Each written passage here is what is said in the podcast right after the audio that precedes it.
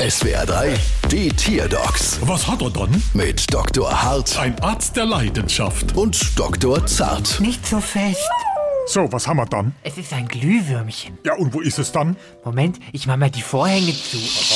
Ja, und jetzt, was hat's denn dann? Ein Wackelkontakt. Mal aus, mal an. Aha, mach mal an. Mach mal aus.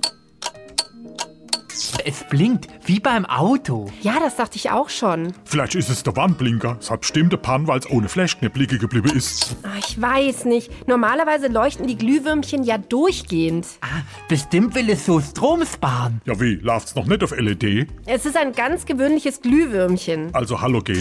Vielleicht gibt's auch ein Problem mit der Stromversorgung. Hm, Frage, haben Sie weiterhem? Voidahem? Einen Wein daheim. Ach so, ja, schon. Dann gäbe sie dem Fluglämpler mal einen schöner Schoppe. Das klemmt einerseits die Batterie ab und es hat hinterher trotzdem die Lampe an.